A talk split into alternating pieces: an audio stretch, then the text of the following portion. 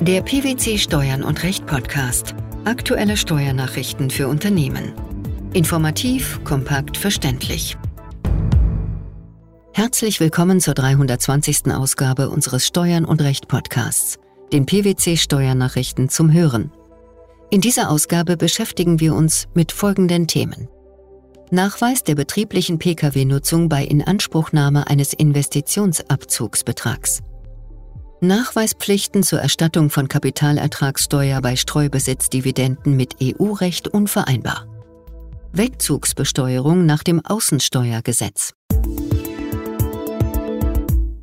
Nach einem aktuellen Urteil des Bundesfinanzhofes kann ein Steuerpflichtiger die Anteile der betrieblichen und der außerbetrieblichen Nutzung eines Pkw, für den er einen Investitionsabzugsbetrag und eine Sonderabschreibung gemäß Einkommensteuergesetz in Anspruch genommen hat, nicht nur durch ein ordnungsgemäßes Fahrtenbuch, sondern auch durch andere Beweismittel nachweisen.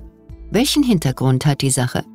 Nach 7g Einkommensteuergesetz sind ein Investitionsabzugsbetrag und eine vorgenommene Sonderabschreibung rückgängig zu machen, wenn ein Wirtschaftsgut nicht bis zum Ende des dem Wirtschaftsjahr der Anschaffung oder Herstellung folgenden Wirtschaftsjahres in einer inländischen Betriebsstätte des Betriebs ausschließlich oder fast ausschließlich betrieblich genutzt wird. Der zu klärende Streitfall betraf die Frage, ob und auf welche Weise der Nachweis einer fast ausschließlichen betrieblichen Nutzung von Fahrzeugen auch anders als durch das Führen eines ordnungsgemäßen Fahrtenbuchs erbracht werden kann. Streitjahre waren 2009 und 2013. Das Finanzamt war nach einer Betriebsprüfung der Auffassung, die in den Streitjahren angeschafften Pkw seien auch für private Zwecke genutzt worden. Die von dem Kläger geführten Aufzeichnungen über die betrieblichen Fahrten seien nicht als ordnungsgemäßes Fahrtenbuch anzuerkennen. Der private Nutzungsanteil sei daher nach der sogenannten 1%-Methode zu berechnen. Wie reagierte der Kläger darauf? Der Kläger war der Meinung, die fast ausschließliche betriebliche Nutzung könne auch durch andere Unterlagen nachgewiesen werden. Hierzu verwies er auf eine bereits beim Betriebsprüfer eingereichte, tabellarische und mit einem Computerprogramm nach den Eintragungen im Terminkalender erstellte Auflistung der mit dem im Jahr 2011 angeschafften Fahrzeug durchgeführten betrieblichen Fahrten für die Monate Februar 2012 bis Februar 2013 und zwei Werkstattrechnungen für dieses Fahrzeug vom 23. Februar 2012 und vom 8. Februar 2013. Das Finanzgericht hatte die Klage jedoch abgelehnt, weil der Kläger nicht nachgewiesen habe, dass die beiden Fahrzeuge im maßgebenden Zeitraum ausschließlich oder fast ausschließlich betrieblich genutzt worden seien. Der Bundesfinanzhof hat der daraufhin eingereichten Revision stattgegeben und den Fall an das Finanzgericht zurückverwiesen.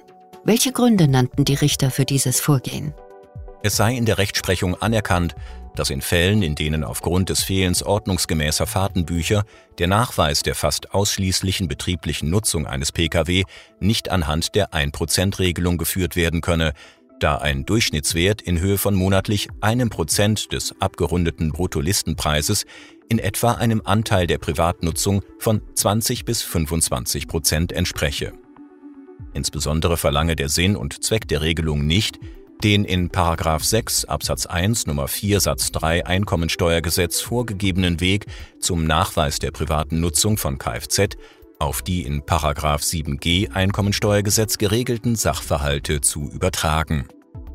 Die Sätze 2 und 3 des 6 Absatz 1 Nummer 4 Einkommensteuergesetz stellten Ausnahmen von den allgemeinen Bewertungsregeln dar. Es handelte sich hier nicht um Bestimmungen, die umfassend sämtliche Fälle der Bewertung der privaten Nutzung betrieblicher Fahrzeuge erfassen, denn sie betreffen lediglich die zu mehr als 50 Prozent betrieblich genutzten Kfz. Wie äußerten sich die BFH-Richter hinsichtlich der vom Kläger angeführten anderen Beweismittel im Zusammenhang mit der betrieblichen und der außerbetrieblichen Nutzung seines Pkw? Das oberste Finanzgericht bestätigte zwar, dass das Fahrtenbuch nachweislich nicht ordnungsgemäß geführt worden sei, allerdings sei nach der neueren BFH-Rechtsprechung der Nachweis der fast ausschließlichen betrieblichen Nutzung nicht nur auf die ordnungsgemäße Führung von Fahrtenbüchern beschränkt, sondern könne auch durch andere Beweismittel geführt werden.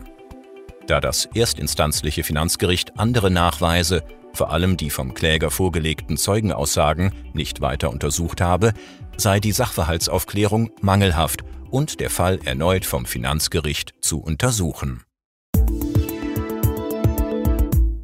Um Nachweispflichten geht es auch im zweiten Beitrag unseres heutigen Podcasts. Der Europäische Gerichtshof hat entschieden, dass die deutsche Regelung, wonach die Erstattung der auf Streubesitzdividenden erhobenen Kapitalertragssteuer für ausländische Anteilseigner gegenüber inländischen Anteilseignern von zusätzlichen Nachweisen abhängig gemacht wird, gegen die Kapitalverkehrsfreiheit verstößt. Welchen Hintergrund hat das Urteil? Die Klägerin ist eine in Großbritannien ansässige Kapitalgesellschaft, die zu weniger als 6 Prozent an einer deutschen Tochtergesellschaft beteiligt war und von dieser Gewinnausschüttungen erhalten hatte, für die Kapitalertragssteuer und Solidaritätszuschlag einbehalten und abgeführt wurden. Das Bundeszentralamt für Steuern gewährte der Klägerin mangels Vorliegens des erforderlichen Nachweises nur eine anteilige Erstattung der Kapitalertragssteuer unter Berücksichtigung des einschlägigen Doppelbesteuerungsabkommens. Eine darüber hinausgehende Erstattung wurde seitens der Steuerbehörde abgelehnt, da die Klägerin die hierfür gemäß Körperschaftssteuergesetz erforderlichen Nachweise nicht erbracht habe. Der Fall wurde dem Europäischen Gerichtshof vorgelegt. In seinen Schlussanträgen vom 20. Januar 2022 hatte der Generalanwalt dem EuGH vorgeschlagen, zu entscheiden, dass das materielle Erfordernis, dass die Kapitalertragssteuer nicht beim Gläubiger oder einem unmittelbar oder mittelbar am Gläubiger beteiligten Anteilseigner angerechnet oder als Betriebsausgabe oder als Werbungskosten abgezogen werden darf, damit sie dem Gläubiger erstattet werden kann, gegen die Kapitalverkehrsfreiheit verstößt. Wie entschied der EuGH? Die Europarichter folgten in ihrem Urteil vom 16. Juni den Empfehlungen des Generalanwalts und entschieden in Beantwortung der ersten Vorlagefrage, dass Artikel 63 des Vertrags über die Arbeitsweise der Europäischen Union der deutschen Regelung entgegenstehe. Während gebietsansässige Gesellschaften in den Genuss einer sofortigen Anrechnung und gegebenenfalls einer Erstattung des Restbetrags der abgeführten Quellensteuer kommen, seien jedoch nach Auffassung des EuGH weder ein Abzug der Quellensteuer als Betriebsausgabe oder Werbungskosten noch eine Möglichkeit für die dividendenbeziehende Gesellschaft, einen Anrechnungsvortrag in Anspruch zu nehmen, geeignet, eine vollständige Neutralisierung dieser Ungleichbehandlung zu ermöglichen. Diese Ungleichbehandlung könne nur dann hingenommen werden, wenn sie Situationen betrifft, die nicht objektiv miteinander vergleichbar sind oder wenn sie durch einen zwingenden Grund des Allgemeininteresses gerechtfertigt ist. Warum sieht der Europäische Gerichtshof beides als nicht gegeben an? Aufgrund des Umstands, dass Deutschland sich dafür entschieden habe, seine Steuerhoheit für sämtliche Dividenden aus Streubesitzanteilen unabhängig davon auszuüben, ob sie an gebietsansässige Gesellschaften oder an gebietsfremde Gesellschaften ausgeschüttet würden, befänden sich diese beiden Kategorien von Gesellschaften in einer vergleichbaren Situation, was die Gefahr einer wirtschaftlichen Doppelbesteuerung oder einer mehrfachen Belastung dieser Dividenden angehe.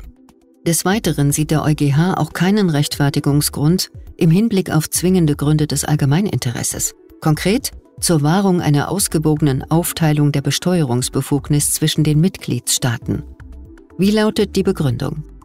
Im vorliegenden Fall habe sich Deutschland zwar dafür entschieden, seine Steuerhoheit für sämtliche Dividenden aus Streubesitzanteilen auszuüben, allerdings habe Deutschland sich nach den gegenüber dem Gerichtshof gemachten Angaben auch dafür entschieden, die Belastung durch die Quellensteuer auf diese Dividenden vollständig zu neutralisieren, wenn sie an gebietsansässige Gesellschaften ausgeschüttet werden. Unter diesen Umständen könne die Wahrung einer ausgewogenen Aufteilung der Besteuerungsbefugnis zwischen den Mitgliedstaaten eine Besteuerung von in anderen Mitgliedstaaten ansässigen Gesellschaften hinsichtlich dieser Art von Einkünften nicht rechtfertigen. Zudem merkt der EuGH an, dass das Ziel, eine doppelte Berücksichtigung der Quellensteuer bei den in anderen Mitgliedstaaten ansässigen Dividendenbeziehern zu verhindern, in kohärenter und systematischer Weise erreicht werden müsse. Warum genügt die deutsche Regelung diesem Anspruch nicht?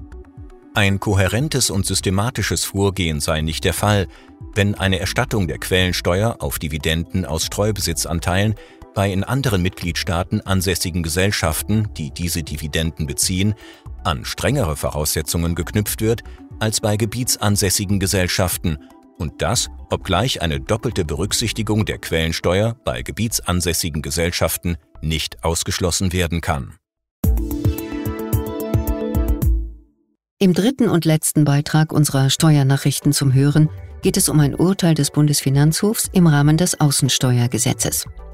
Demnach ist die Vorschrift zur Wegzugsbesteuerung bei unentgeltlichen Anteilsübertragungen auf im Ausland ansässige Steuerpflichtige nicht einschränkend dahingehend auszulegen, dass das Recht Deutschlands zur Besteuerung der in den unentgeltlich übertragenen Anteilen ruhenden stillen Reserven ausgeschlossen oder beschränkt werden müsste. Welcher Sachverhalt lag der Entscheidung zugrunde? Ein Vater übertrug auf seinen in den USA ansässigen Sohn einen Anteil an einer deutschen GmbH, deren Vermögen überwiegend aus im Inland belegenem Grundvermögen bestand. Zeitnah übertrug er auch Anteile auf seine Ehefrau. Das Finanzamt und das Finanzgericht Köln behandelten die Übertragung als teilentgeltliche Erwerbe. Für den unentgeltlichen Teil der Übertragung auf den Sohn waren sie der Auffassung, die Voraussetzungen für eine Wegzugsbesteuerung seien erfüllt. Der Bundesfinanzhof hat dies jetzt bestätigt. Wie fiel die höchstrichterliche Begründung aus? Der Senat führte aus, dass der Gesetzgeber keinen Zweifel daran gelassen habe, dass er trotz der Reform des Außensteuergesetzes auch weiterhin Fälle in die Wegzugsbesteuerung habe einbeziehen wollen, in denen es nicht zu einem Ausschluss oder einer Beschränkung des deutschen Besteuerungsrechts an Veräußerungsgewinnen komme.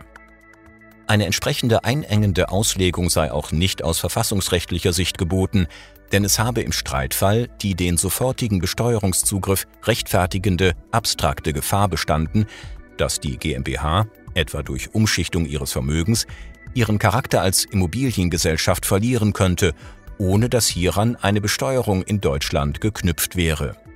Eine Berufung auf die Kapitalverkehrsfreiheit scheide aus, da sich bezogen auf Schenkungen seit dem 31. Dezember 1993 als maßgebendem Stichtag keine wesentliche Änderung der Rechtslage ergeben habe. Der Nachweis der betrieblichen Pkw-Nutzung bei Inanspruchnahme eines Investitionsabzugsbetrags, die Nachweispflichten zur Erstattung von Kapitalertragssteuer bei Streubesitzdividenden sowie die Wegzugsbesteuerung nach dem Außensteuergesetz. Das waren die Themen der 320. Ausgabe unseres Steuern und Recht Podcasts den PwC Steuernachrichten zum Hören. Wir freuen uns, dass Sie dabei waren und hoffen, dass Sie auch das nächste Mal wieder in die PwC Steuernachrichten reinhören. Steuerliche Beiträge zum Nachlesen finden Sie in der Zwischenzeit unter blogs.pwc.de slash steuern und recht.